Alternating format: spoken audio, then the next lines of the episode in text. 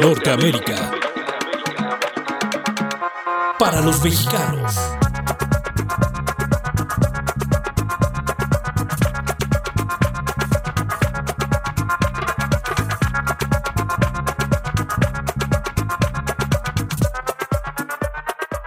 ¿Cómo están chicos y chicas? Hoy es martes 21 de junio de 2022. Les saluda Gardenia Mendoza desde la Ciudad de México y voy a hacer una especie de guía en estas vivencias que por ser extraordinarias se vuelven de interés público y por eso se convierten en nuestras historias. No duden ni un segundo en que aquello que les pasó puede ser de gran ayuda para otros, para ustedes, para el país. Pónganse en contacto con nosotros y cuéntenos, para quienes no sepan, al final del programa les diré cómo se pueden poner en contacto. ¿Cómo estás, Rodrigo, productor? Muy bien. Eh, parece que el clima ha estado un poquito desvariante en nuestra ciudad, pero a pesar de todo, bien. Tranquilo. Nada nuevo bajo el sol. La ciudad es caprichosa en el clima. Hay que vestirse por capas, ¿no? Sí, hay que tener de todo preparado. Con, sales con gorra, con paraguas, chamarra y si, puedes unos shorts. O hasta un bikini. No, igual y sí, ¿no? Porque las tardes el solezazo y de repente se nubla. ¿Tú crees? Por ahí se dicen los que no son de la Ciudad de México, y no es porque yo no sea de la Ciudad de México, que ese clima cambiante le moldea el carácter al chilango. ¿Es cierto? Puede ser, fíjate, ya vivimos, por ejemplo, los que vivimos, como es mi caso, hacia el oriente de la ciudad, estamos acostumbrados a que las inundaciones y todo este rollo, y entonces el caos, el tráfico, pues ya el tráfico que se genera en el centro de la ciudad muchas veces ya no nos afecta. O sea, ya estamos acostumbrados. Puede ser que sí, nos moldea el carácter, puede ser. pues bueno, así, así nos hacen las ciudades y los lugares. Quédense con nosotros, que hoy es martes de nuestras historias binacionales importan.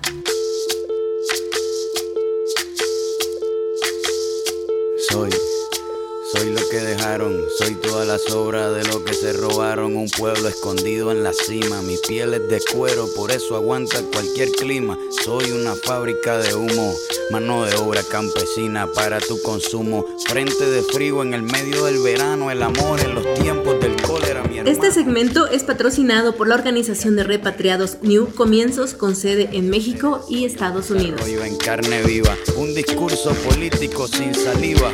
Las caras más bonitas que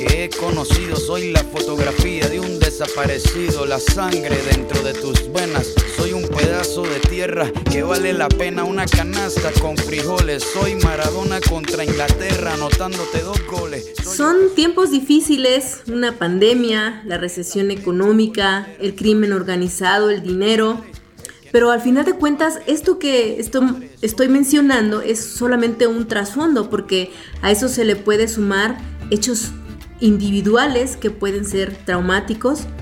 La migración ya sabemos, como hablábamos ayer, por mucho un acto traumático, pero hay muchas otras cosas más, la muerte, la una agresión que nos hizo sentir vulnerables por siempre y por eso importa la historia que hoy traemos a este programa y por mucho vamos a darle un espacio largo a una charla con un estadounidense, se llama Patrick Diamond. Patrick es ahora un agudo conferencista que tiene el foco en la resiliencia, que como decíamos, la resiliencia es la capacidad que tiene una persona de sobreponerse a situaciones adversas que, pasa y pues salir fortalecido. Entonces, eh, Patrick Diamond se logró sobreponer a una situación que vivió, pero no siempre fue así, no siempre estuvo, digamos, como con esta seguridad que tiene ahora como conferencista. Él tenía una empresa que llegó a ganar millones de dólares y terminó en Skid Row, que es esta calle donde viven y sobreviven los, los homeless, los vagabundos y adivinen en quién encontró la amistad, el cariño y la comprensión que lo llevó a levantarse desde el mismísimo piso y creer otra vez en, sí mismo y sobre todo creer en alguien y en algo que es un país y no era el de él. Se trata de nada más y nada menos que de la cultura mexicana. Eh, él finalmente se enamoró de, lo que implica, del cariño, de la calidez que le dieron los mexicanos y que no se los habían dado nadie más, ni siquiera su familia. Y pues cuando se recuperó y pudo hacer otra empresa, vino a México y creó aquí también otra empresa que se llama Cebolla y ofrece hospedaje a turistas estadounidenses o mexicoamericanos o gente que quiere venir acá a México y tener una experiencia mucho más, más familiar y más directa con la cultura mexicana. No les voy a decir más y vamos directo a hablar con este fascinante gringo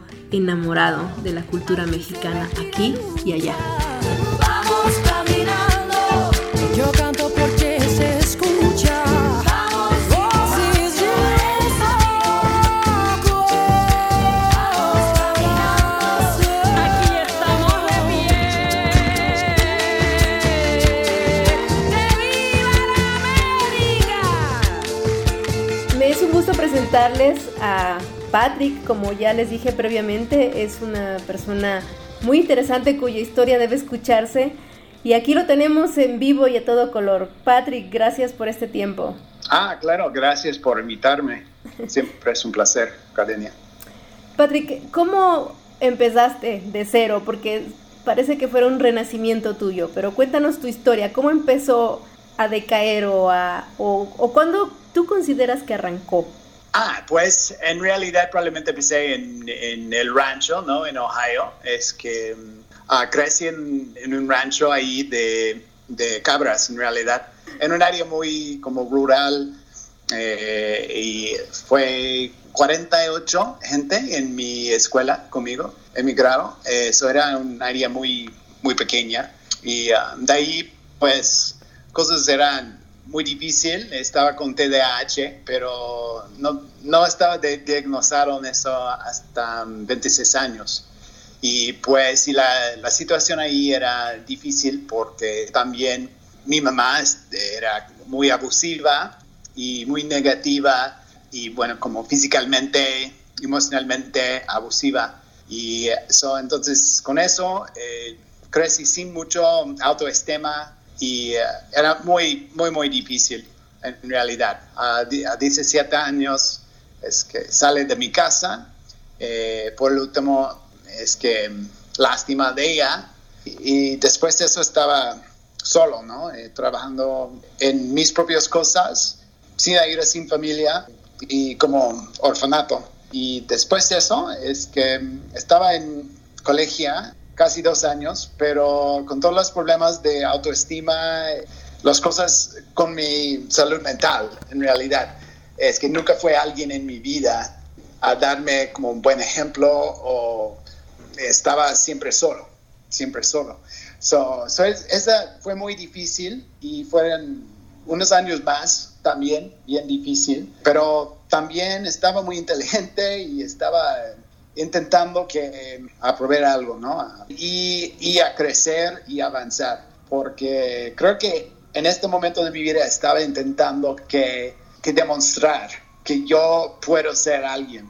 Empecé como empresario en, hace 22 años y empecé en 2000 en realidad y en mi primera empresa unas de mis primeras empresas eh, estaban bien, pero también fue difícil uh, porque con la salud mental estaba fundador de, de, una empresa que se llama eh, Kennedy Five y en cuatro años eh, crecimos a 5 millones de dólares de valor. So, este fue mi primer como éxito. Pero la problema era que sí estaba avanzando, pero sin una buena fundación sin entienden cómo uh, manejar mis emociones, cómo manejar mi vida, ¿no?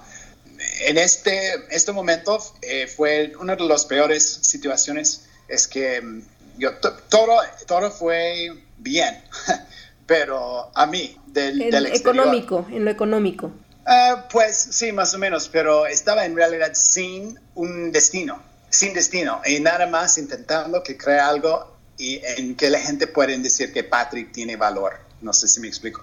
Sí, tratando de probar a la gente lo que tú eres. Sí, pero no fue nada adentro de mí por eso. Este, estaba, ya sigue con este problema de, de, autoestima y de confianza y todo en realidad era una mentira. Y en, en esta 2000, entonces 6 creo, era, eh, las cosas estaban como bajando y en este momento está ya ya despertó en, un hospital y este era como un sobredosis y casi me muera. Y uh, esta en realidad era la segunda vez. Entonces con eso, eh, todo después de eso era mal en realidad, porque entonces en 2008 el colapso de fiscal de, la, sistema financiera en, los Estados Unidos sí, era colapsó. muy difícil.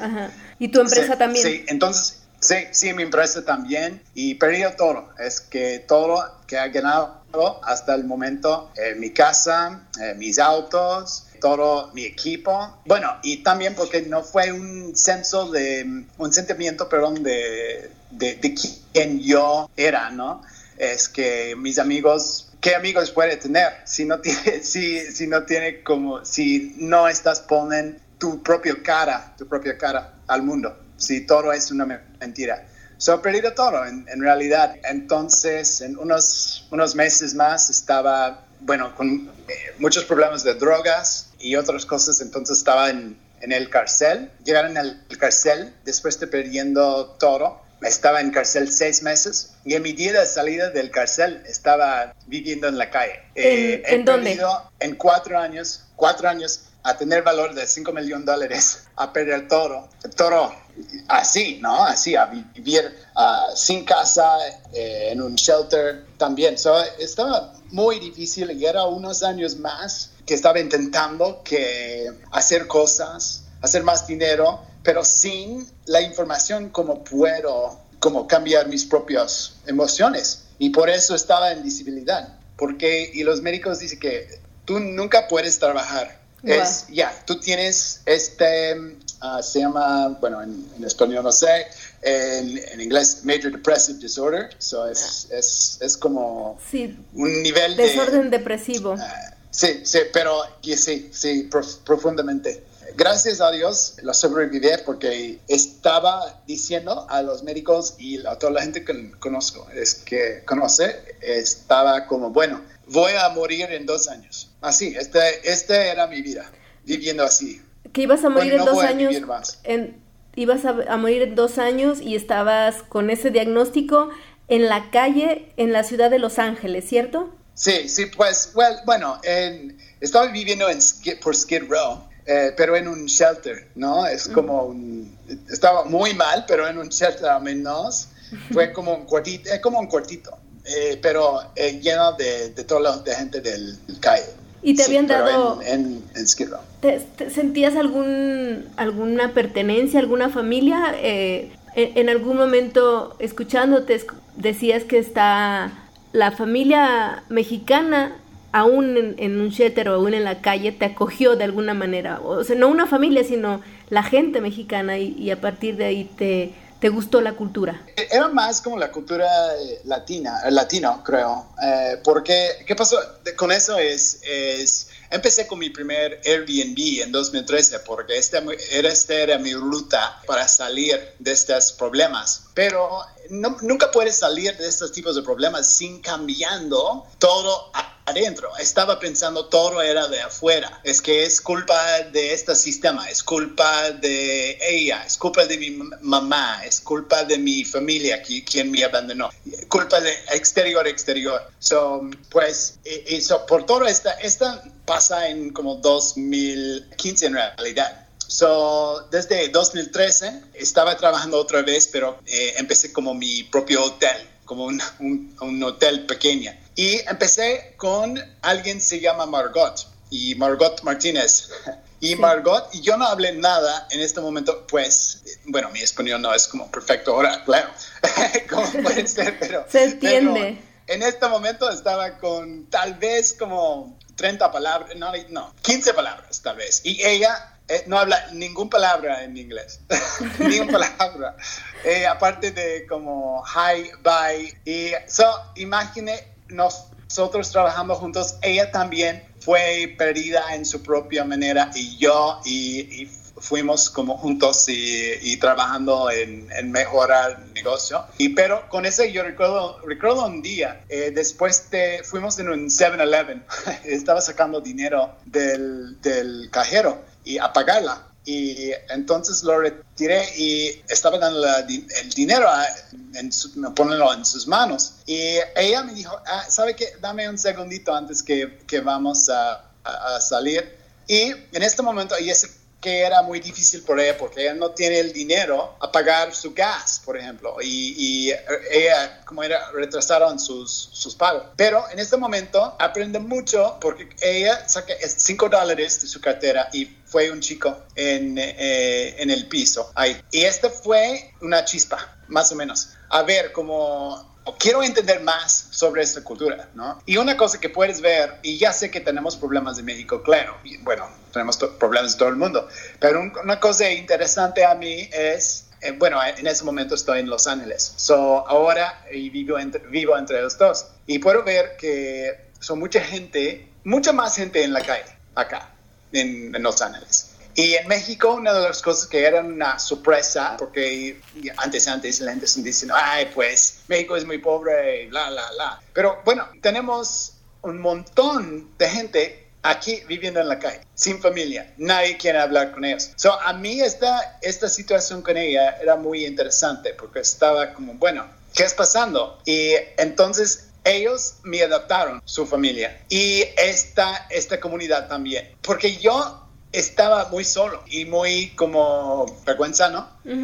No, no es vergüenza, es ah, timidez. timidez. Sí, eh, eh, porque lo he perdido todo. Pues, pero esta fue sí, mi primer, mi primer eh, situación, pero también mi mentalidad sigue mal, ¿no? Y entonces lo he perdido otra vez mi negocio. Y tomé otros dos más años para entender, porque después de 23 psicólogos y psiquiatras, intentando quedarme más medicamento, medicamento, medicamento, medicamento. Y en realidad era mi oficial de aprobación quien me dijo, Patrick, mira, no es nada mal contigo. No, es que, y los médicos pueden darte más medicamento, pero no, no va a ser una ayuda. Tú no tienes problemas así. Tu problema es cómo tú piensas. En el momento estaba llorando en su oficina y él es como este, este güey como bien, bien grande, ¿no? De, no, en, en, altura, ¿no? Eh, de, de, como, no puedo decir en metros, como... Dos metros. dos metros, ¿no? De verdad. Y él es como, padre, ay, ay, güey, mira, ¿qué estás haciendo? Eh, y, y nadie antes me dio algo así, ¿no? Es que estaba pensando todo, ¿por qué los médicos me dando este medicamento? Eso es un problema adentro. Entonces con eso estaba intentando, eh, estaba avanzando a pensar diferentemente y estaba buscando más soluciones. Estaba buscando soluciones en Google de, y encontré terapia cognitiva. Y entonces por seis meses, estuve todo el tiempo en seis meses, cinco o seis ah, libros más videos eh, como más que 100 videos y tomando cursos en línea y sobre eso entonces eh, encontré como, como hacer un coach. Este, empecé con un coach como mi mentor y todo, entonces en eso estaba cambiando rápidamente, rápidamente, rápidamente, como increíble. Y imagine que fue un punto 10 años antes que ahora que estaba tomando cada día dos botellas, dos botellitas, dos frascos de pastillas cada día. Wow. Llena de, yo tengo un foto, es que no lo, lo tengo en mi mano. Todos los que estaba tomando como dos veces. Era una locura, una locura. Y ahora, bueno, e, es que yo tengo nada más es que mi medicamento de TDAH, oiga, y de, y de otra cosa, es que no tengo, eh, no toma cosas de anti, de, de, antidepressants. Esa es otra cosa, es todo era adentro. Y después de eso, es como... Despe e, en esto, ese es cuando empecé mi vida, en realidad. ¿Y por qué decidiste venir a, a México, Patrick? Estaba en un punto, este era en 2018, y en 2015 es que estaba empezando a entender todo, que yo puedo tratar mis propias cosas, yo puedo ser mejor sin medicamento, por ejemplo, o eh, fue mi responsabilidad. Y en eso fuera como tres años, estaba viviendo en la montaña también con mi eh, empresa en un hotel ahí um, y trabajando, fue con dos empresas. Y un día, eh, un día estaba bañando en realidad. Yo, todos los libros, todo que estaba aprendiendo sobre ley de atracción y todo dicen, ah, te necesitas tener como un vision board, you know, y cosas así. Y estaba un día como, siempre, muchos años que estaba, quiero vivir en México, ya sé, pero también todo que eh, estoy, estoy con los pensamientos que cada cosa que yo lo hago es que debe que darlo a alguien. Eh, y, cada cosa. Eh, y con eso estaba como, sí quiero vivir en México hace muchos años. Entonces también estaba como, bueno, quiero, más que eso, también quiero encontrar manera para ayudar con cosas eh, de migración, porque con esta experiencia con Margot y sus problemas, especialmente con, cuando Trump llegaba, estaba bien, bien enojado con mi país y eh, es que estaba como, pero sí, quiero vivir en México, pero también quiero ayudar con migraciones.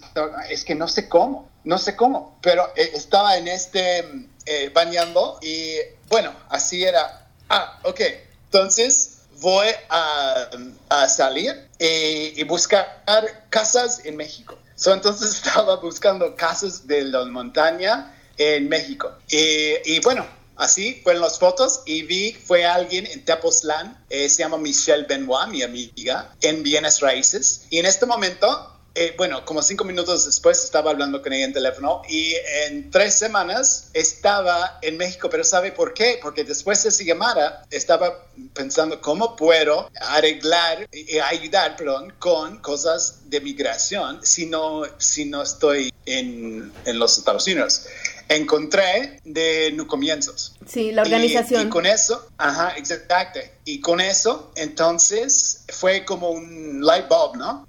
Ajá, sí. y, y, con eso estaba, yo puedo impactar. Y, y, a mí es muy importante, yo siento que después de pensando que estaba muriendo, y casi al punto de morir, es ir a entender todas estas cosas y cambiar todas estas cosas de mi vida. Después de mucha gente, es, es muy raro a regresar o a, a salir de viviendo así, sin casa. Y es muy difícil a salir de, de tener esta diagnosis y, y, eh. y, y, y aceptar yo. Oye. Y eso a mí es un regalo. Claro, es un regalo de la vida, una segunda oportunidad que te dio de empezar de oh. cero y conociendo las dos culturas. Patrick, ¿qué, le dirías, digamos, qué es lo que tú detectas, por ejemplo, en la cultura mexicana o latina viviendo allá en Estados Unidos, que los, que, que los baja, que los lleva a un, a un punto donde no es su mejor expresión e incluso su peor expresión en el sentido de, tristeza, de de depresión y cosas similares que tú tenías. ¿Qué les dirías a, este, a esta comunidad? Pues a, mí, eh, a, mí me parece como son tres culturas en realidad. Eh, a mí me parece como es la cultura de gente quien sale de, de, México a vivir acá, por ejemplo. Es la cultura de la gente eh, quien no tiene experiencia you know, ahí en México, quien no entiende qué está pasando con los dreamers o la gente quien era viviendo entre los dos. Y entonces es, es también, bueno, la cultura de, la cultura de la gente que regresaron. So, es muy complicado porque es, es complicado que todos pueden entender ellos mismos. No, no, no sé si me explico bien, pero la cosa que yo puedo ver desde el principio es muy difícil a vivir en otro país, ¿ok? Esa es, esa es una cosa. No importa, estás como un, un adulto o niño, es, es difícil. Pues, y aquí yo tengo muchos amigos de quien no tenía papeles, por ejemplo. Y, y aquí es mucho miedo, mucho, mucho miedo. son muchos problemas de, de, depresión. A una cosa que es, es muy difícil es, puedo ver cuando los tienen hijos, ¿ok? Si alguien sale de México y, y llegan, eh, llegan en Los Ángeles, por ejemplo, cuando ellos tienen hijos, ellos son separados de sus familias de México. Entonces, ellos tienen hijos que están adaptando a la cultura. So, la gente quien tiene lo más, es más difícil a mí son los, los papás. porque ellos están bien, bien aislados. Son aislados de su propio país, ¿sí? Y son aislados también de sus hijos. Y yo, eh, porque los, sus hijos están aprendiendo la cultura y creciendo en otra cultura de ellos. Y ellos no pueden regresar a su propia cultura. ¿Sí me explico? Claro. Y, y por eso es wow, que una vista a tener en realidad. Y es muy difícil a, a, explicar, pero ¿qué fuerza tiene la comunidad mexicana eh, aquí en los, los, los Ángeles? Por ejemplo, tenemos, es, es, grande. Pues, pero ¿qué fuerza tienen a llegar y a no morir de, de ser solo, por ejemplo? O es, es muy difícil y que a mí que es impresionante que es todo es por amor de sus hijos y su familia. y so ellos, a mí, ellos tienen lo, el puesto más difícil, los, los papás. Y a mí siento como necesitamos más recursos aquí, por ejemplo, porque mucha gente no quiere que sus hijos, cuando los llegan a los Estados Unidos, mucha, ahora es menos, pero antes era mucha gente, no quiero que mis hijos hablan eh, español. Y, pero ellos no saben porque no tenemos recursos para apoyarlos, que en realidad es una desventaja. Eh, si, si tus hijos son bilingües, entonces van a tener más oportunidades a ganar 20% más ¿no? de, de, dinero. O sea, esa es una cosa muy grande. Pero um, a mí, en realidad, mi, mi, ex también era sin papeles. Y, y este, esta vista muy interesante Ah, es, es una vida con mucho estrés cada día con estas ondas. Por ejemplo, ahora ya estamos un poco mejor porque tenemos Biden, pero ¿sabe qué? Con estos problemas que tenemos de, de con la economía y que vamos a, a, tener, es que tengo mucho miedo que vamos a regresar a alguien como Trump. Y, y, y más, mi miedo es por ellos, porque fue cuatro años que Margot no sale de su casa. Wow, tu amiga. Y este no es justo. Tu amiga no salía de su casa. Ah, todavía ya, ya con Biden. Pero esa es la cosa, que si no estás en esta cultura o no estás poniendo atención, es, es, es imposible ¿eh? a entender qué está pasando y, y, eh, es, es, muy difícil y, y, por eso estamos, mi vista es, estamos arruinando muchas chances aquí en, en, en los Estados Unidos por, por tener buena gente, si, si podemos apoyarlos mejor, darles más recursos, bueno, entonces vamos a tener menos problemas. Necesitamos poner, como aquí, como en México, más dinero en sistemas de, de apoyo y de salud mental, porque si no, es que es, es horrible. Por gente como Juan Uriel, de mi equipo, por ejemplo. esta gente son aguantando más. ¿Qué puedes creer? mi amiga, 26 años, no había su, mamá en 26 años, separada de su mamá, por el amor de su familia, pues es, es, horrible. Pero ¿qué recursos emocionales pueden tener, Patrick? ¿Qué les podría ayudar a enfrentar esta situación? Pues a mí, eh, la primera cosa es, es recordar que todo está adentro. Tenemos control de nada más tres cosas. Es que tenemos control de nada más nuestros pensamientos, nuestras emociones por eso y nuestras acciones. Mucha gente piensa que no tienen control de las emociones, pero sí, podemos controlarlos por los pensamientos. Pero es importante recordar que tenemos control de nada más estas tres cosas. En realidad no podemos controlar si tal vez Trump va a regresar o si mañana yo puedo, por caer en la calle con un autobús. pues, pero la, primera cosa es entender que tenemos, y, y a mí es también a recordar que es importante una, una vista, porque sin eso es bien fácil ser muy deprimida y a caer.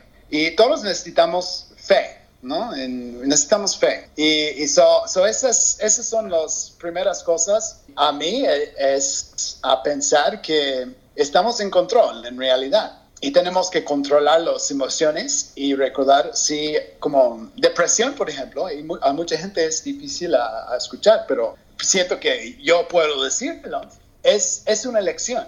Claro. Eh, eh, es una elección. Y ya sé, es difícil porque, y, bueno, son gente escuchando, pensando, ah, pues, ah, no, es, es, que yo soy muy, muy deprimido. Sí, entiendo. Y necesitamos salir de eso y es mucho trabajo que salir, eh, pero en realidad sí, es, a mí ya sé que es una elección. Yo puedo en cada momento decidir, yo sigue con algunas veces depresión, algunas veces, son unos días, pero no son como semanas o meses como antes. Y pensando en suicidio y estos tipos de cosas, es yo puedo controlar mis pensamientos, entonces yo puedo controlar mis emociones y mis acciones, porque son conectados. So, en eso, ese es, una, es un punto muy, muy importante, a recordar que sí, estamos en control. Muy bien, Patrick. Pues no sabes cuánto agradezco que compartas tu vida, tu experiencia, tu conocimiento respecto a este tema de la salud emocional. Sé que es básico, lo, te vi, eh, comentaba al principio de esta intervención tuya, pues cómo apoyaste mucho a la salud mental de, de los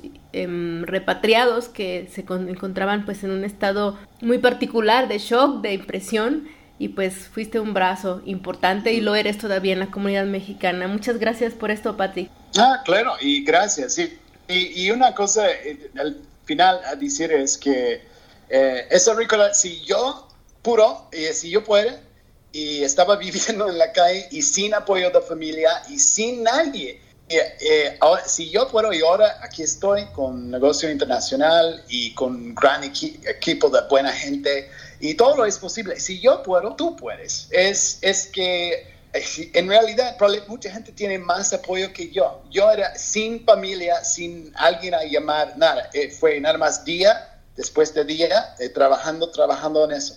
So, es, es posible. No importa cómo mal es ahora. Así es. Bueno, Patrick, gracias y que tengas muy buena tarde. Estamos en comunicación. Aquí tienes tu casa. Ok, muchísimas gracias, Karenia.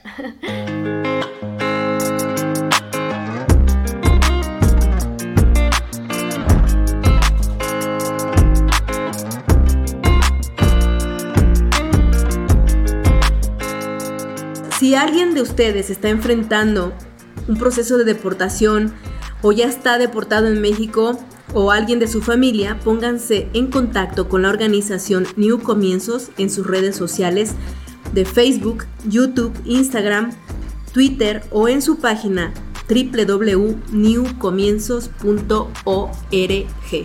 Regresando al tema de la depresión, hay un problema con esta medicación a través de antidepresivos porque principalmente en Estados Unidos hay muchos testimonios de gente que le costó mucho salir adelante sin ellos e incluso al momento de usarlos llegaba un momento en el que ya no les hacía efecto. Y pues también sabemos que sin pastillas también hay un cambio de mentalidad que puede ayudar a las personas a mejorar su estado de ánimo la diferencia entre México y Estados Unidos es que en México los antidepresivos son muy caros para que estén en lista de medicamentos de los hospitales públicos y de alguna manera pues no se está abusando de ellos. Pero en Estados Unidos, muchos lo saben, eh, se dan con mucha facilidad y, hasta ligereza. Hay una crítica constante por parte pues tanto de artistas como de padres como de organizaciones que dan cuenta de el abuso que se está dando. Según cifras oficiales, en 2020 alrededor del 12% del total de la población de Estados Unidos, que son más o menos 20 millones de personas, abusaron de los antidepresivos recetados y más de 5 mil murieron por este tema. Entonces hay una alerta y pues la resiliencia, como lo contó Patrick, puede darse de otro modo con este cambio de mentalidad. Pero en fin, eh, así están las situaciones. Y Rodrigo, aquí otra vez de chismosa contigo. ¿Admiras a alguien por su manera de enfrentar la adversidad? Sí, fíjate que tengo una amiga que de hecho tuvo un cuadro de depresión muy fuerte, muy agudo.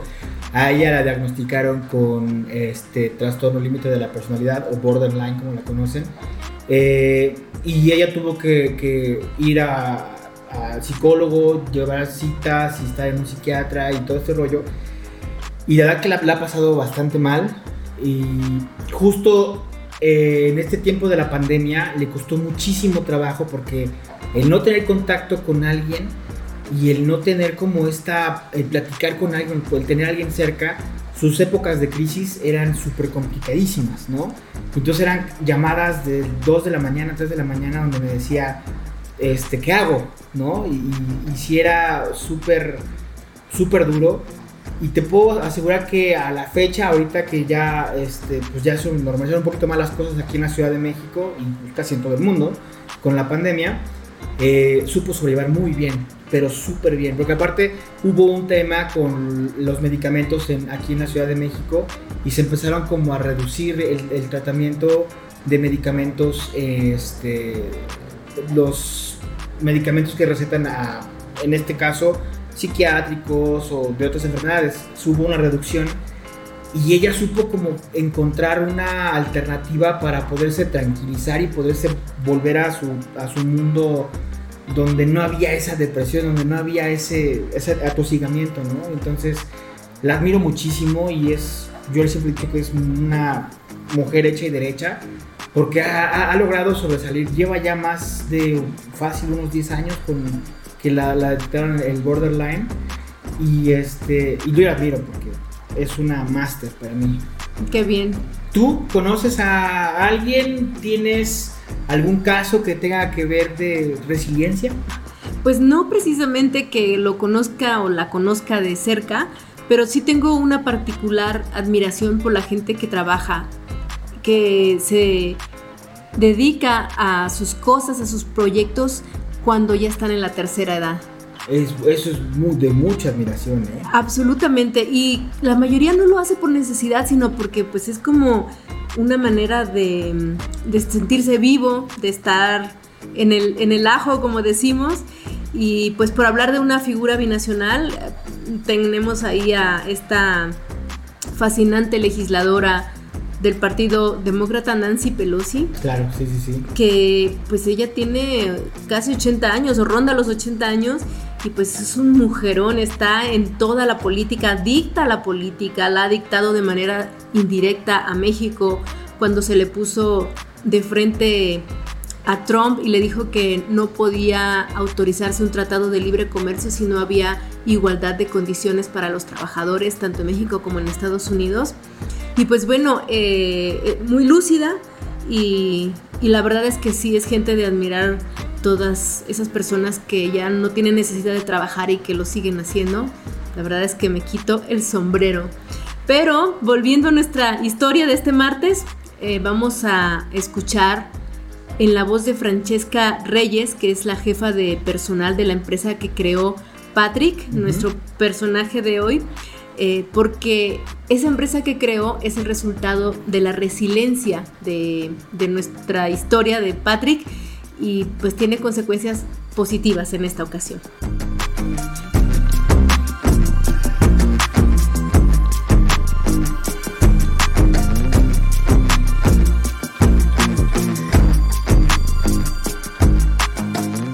Buenas tardes, Francesca, ¿cómo estás? Muy bien, gracias. Buenas tardes. Buenas tardes. Eh, Francesca es eh, jefa de personal de la empresa Cebolla, de la empresa que Patrick mantiene a nivel binacional. Y yo le quiero preguntar para complementar pues esta historia de la fascinación de Patrick por la cultura mexicana. ¿Cómo es trabajar con, con un estadounidense con estas características, Francesca?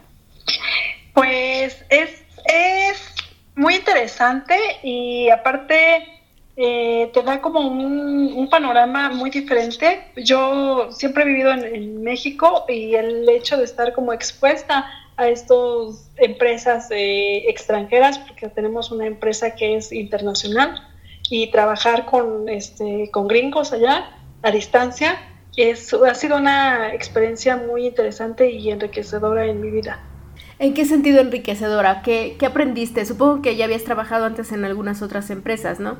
Sí, sí he trabajado en otras empresas mexicanas y como comparando, eh, pues sí cambia la cultura y algo que yo comentaba justamente con Patrick que, me ha ayudado mucho es como esa mentalidad que tienen de crecimiento con los gringos, o sea, los gringos siempre se están pensando como en, mejorar, en, este, en estar como improvisando, en leer, en aprender nuevos, nuevas tecnologías, nuevos softwares, o sea, con ellos ha sido como un camino de aprendizaje todo el tiempo y lejos del racismo que a veces se, se dice como que mexicanos y, gringos, eh, hemos sido acogidos como en esta empresa, siempre con mucha aceptación, con mucho este respeto y con esa como empatía de que, bueno, si no sabes usar este software o, esto, te, te, enseño, ¿no? O, te explico, o, hay que buscar este algún tutorial o algo para que se aprenda. Ok, y, y, de alguna manera sí notas este gusto por, por la convivencia con la cultura aquí en México. Sí, la verdad es que, eh, bueno, Patrick se quedó como enamorado de, de México, el ama México es como igual, yo creo que es como su segundo hogar. Y también con nosotros como equipo ha sido como construir ese equipo y a la vez como de amistad también como, como un ambiente incluso en algunos casos más como familiar quizás. ok. Y, y, cuéntame, ¿qué diferencias encuentras con alguna experiencia previa de trabajo?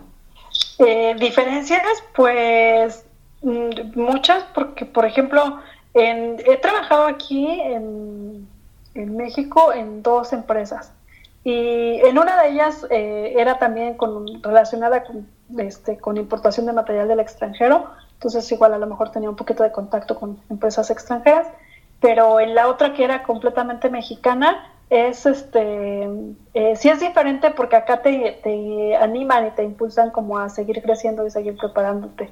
Y en este, a diferencia que en las de México eres más contratado como empleado. Entonces, este, justo uno de los primeros libros que leí aquí en, la empresa es este, en eso de cómo el, mexicano está acostumbrado al, ciclo de la rata, ¿no? En donde pues, solo te levantas, trabajas, este, ganas a veces este, como lo necesario y te conformas como con eso y otra vez, ¿no? Y se vuelve así como tu rutina.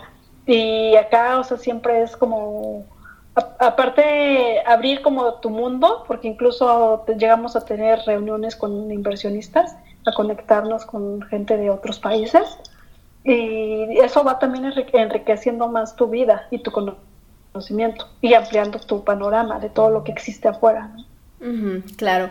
Oye, ¿y, ¿y qué es lo que piensas a partir de estas experiencias y de este proceso de tu futuro? O sea, ¿qué te gustaría? ¿Cómo te ha formado esto? Mm, pues fíjate que yo estoy como muy emocionada porque eh, yo siempre he querido como tener mi negocio propio, pero este, a lo mejor como crecí en México y como con esa cultura en la que, bueno, como que te, van educando aquí como para ser empleado. Entonces como que no te dan todas las eh, herramientas para que puedas como poner como toda tu, tu empresa o que te vayan formando incluso esa mentalidad de empresario y que eso es lo que ha hecho en, esta empresa. En esta empresa siempre es así como, o sea, tú puedes tener tu, propia empresa y, e ir creciendo, y ir conociendo este más gente, ir encontrando como más herramientas para que puedas lograr tu objetivo. También así como ir, ir eh, forjando como esa este, educación financiera, que muchas veces pues aquí en México tampoco tenemos, ¿no? claro. Y por otro lado, ¿cómo ha sido esta convivencia para acercar a través de una empresa a, las dos culturas, porque se trata de traer gente que quiere tener la experiencia de vivir en México a través de una de rentar un espacio para ellos. Eh, pues yo creo que algo que, es como vital es este el por qué, por qué estás haciendo lo que estás haciendo, ¿no? Porque uno de las como de los metas de la empresa es como esa parte de poder ayudar a la comunidad de, este, de migrantes y poder como ofrecerles este, otra oportunidad y a los extranjeros como que vean que con lo que también ellos están haciendo están ayudando, están aportando y como Patrick decía, o sea, que conozcan lo que realmente es México y que se enamoren de México, ¿no? Porque o sea, en, México puedes encontrar muchas riquezas, ¿no? Desde las experiencias de paisajes o de este, culinarias, pero también como esa parte de, lo hemos recibido incluso de, los huéspedes, de sentirse como en familia, de sentirse con la tranquilidad y seguridad de que están llegando a un lugar seguro. o de que cualquier cosa que necesiten, o sea, no están solos en, un país extranjero. O sea, brindarles esa, esa calidez que pues tenemos los mexicanos, ¿no? Ok, Francesca, pues muchas gracias por, por estos comentarios que has hecho y que me ayudan a complementar, a comprender un poquito mejor la historia que importa de este día de Patrick. Gracias, Francesca. Ok, gracias, un placer. Hasta luego.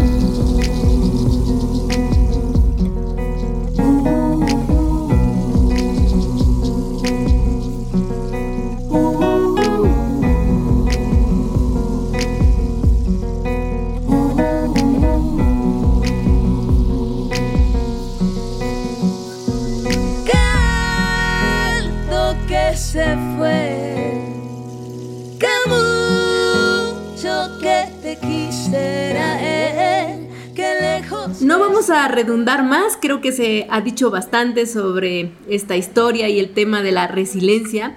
Y este programa entonces tiene los minutos contados. Los esperamos mañana miércoles con el segmento de política y sociedad que le hemos dado el nombre de Mexicanos que no se dejan. Estará con nosotros un indígena, dos indígenas y un activista que pelean el libre tránsito por todo el continente para comercializar sus productos. Están con todo en el Senado mexicano y ya verán lo que, lo que quieren y lo que va a pasar. Escríbanos porque ustedes no se dejan, yo sé que no se dejan, mándenos sus audios en el Messenger de Norteamérica MX, en la página de Facebook Gardenia Mendoza, en nuestro teléfono 56 25 52 67 70 con clave de país 52 56 25 52 67 70. Visiten nuestra página www.norteamerica.mx. Ahí tenemos todos los podcasts en una sección fija que se llama Radio en Vivo. Y también nos pueden escuchar a cualquier hora, en cualquier momento, cuando estén con un tiempo libre y listos. iBox, Spotify, Apple Podcasts. Piquen la campanita y sucederán cosas maravillosas, entre otras, pues que cada vez que haya un nuevo capítulo de Norteamérica para los mexicanos, eh, les va a enviar una alerta. Pónganse listos y recuerden que somos mitad voluntad y mitad fortuna. Que se fue, que te quisiera, eh, que lejos que se fue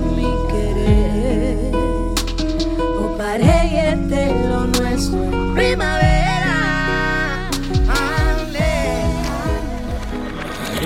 Norteamérica. Para los mexicanos.